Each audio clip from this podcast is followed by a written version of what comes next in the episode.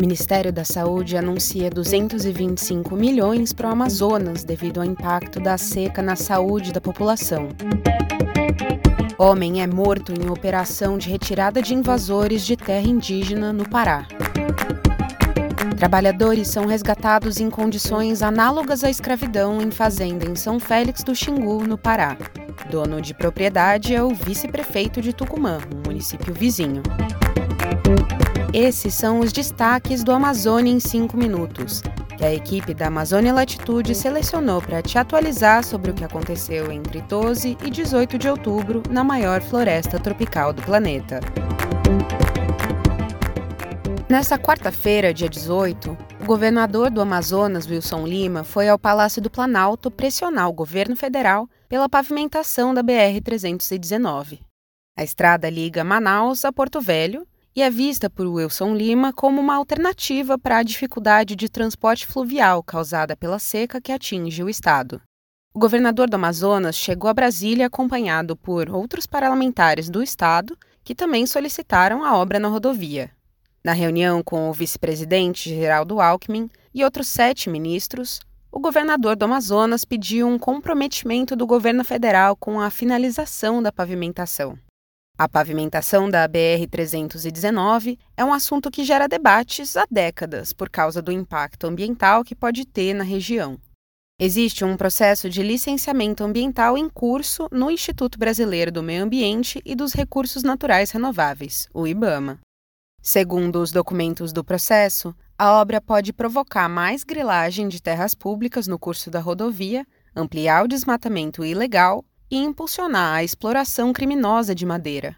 Após os pedidos na reunião do Palácio do Planalto, a ministra do Meio Ambiente, Marina Silva, afirmou que já existe uma licença autorizando o asfaltamento de um dos trechos da rodovia desde 2007, mas nada foi feito. Na segunda-feira, dia 16, a ministra da Saúde, Nízia Trindade, anunciou a liberação de 225 milhões de reais para o estado do Amazonas. O valor será direcionado para reforçar o atendimento à população em razão da forte estiagem que atinge a região. O dinheiro será enviado em partes ao estado. 102,3 milhões serão enviados em parcela única, enquanto 122,7 milhões serão incorporados ao teto de média e alta complexidade do Amazonas. Uma ação conjunta das prefeituras do estado e do Conselho de Secretários Municipais de Saúde determinou os municípios que mais precisam de ajuda, sendo eles Lábria, Tabatinga e São Gabriel da Cachoeira.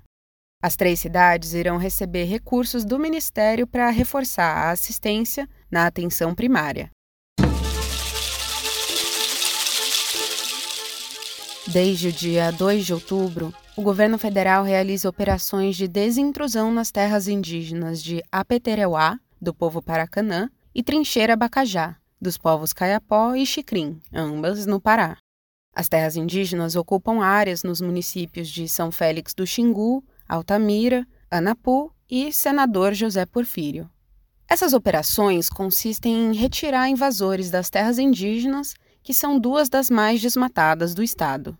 Antes das ações presenciais da Força Nacional de Segurança, os invasores já haviam sido notificados para que saíssem voluntariamente dos locais, mas alguns permaneceram. As operações geraram tensão nas terras indígenas e, durante uma ação da Força Nacional de Segurança no território Apetereuá na segunda-feira, dia 16, um homem foi morto. Oséias dos Santos Ribeiro foi baleado por um tiro de fuzil da Força Nacional, que já assumiu a responsabilidade pelo ocorrido. Oséias era um dos invasores que deveriam sair da terra indígena. De acordo com uma nota da Secretaria-Geral da Presidência, o homem tentou tomar a arma de um dos policiais da Força Nacional de Segurança, o que resultou no tiro. Dois trabalhadores foram resgatados pela Polícia Federal e pelo Ministério do Trabalho e Emprego em condições análogas à escravidão em São Félix do Xingu, no Pará. Os trabalhadores foram resgatados na Fazenda Primavera de Vanderlei Dias Vieira, vice-prefeito de Tucumã, um município vizinho de São Félix. Vieira não estava na fazenda no momento da operação, mas foi notificado pelo Ministério do Trabalho e Emprego e deverá apresentar uma série de documentos à pasta. A Polícia Federal abriu um inquérito para investigar o caso. Na mesma operação, a polícia prendeu um homem que já tinha seis mandados de prisão por roubo em aberto. Todos os mandados foram expedidos pelo Tribunal de Justiça do Estado do Rio de Janeiro. O homem trabalhava na Fazenda Primavera há um ano como vaqueiro e tratorista. Movimentos sociais da Amazônia publicaram, na quarta-feira, dia 18, um manifesto pedindo transparência e participação popular nas obras federais do chamado Corredor Logístico Tapajós-Xingu, no Pará. No total, 68 organizações assinaram o manifesto, entre elas a Articulação dos Povos Indígenas do Brasil, o Conselho Indigenista Missionário e a organização WWF Brasil. A Declaração de Santarém, como o documento foi intitulado, denuncia impactos socioambientais das obras e a falta de participação popular nos processos. De acordo com o manifesto, as decisões tomadas pelo governo durante as obras refletem políticas desenvolvimentistas equivocadas e a omissão do Estado frente aos interesses de grupos privados. Entre os empreendimentos no corredor logístico Tapajós-Xingu citados no documento está a Ferrogrão. A Ferrogrão é um projeto de uma ferrovia que percorrerá quase mil quilômetros para interligar o porto de Mirituba, no Pará, ao município de Sinop, no Mato Grosso.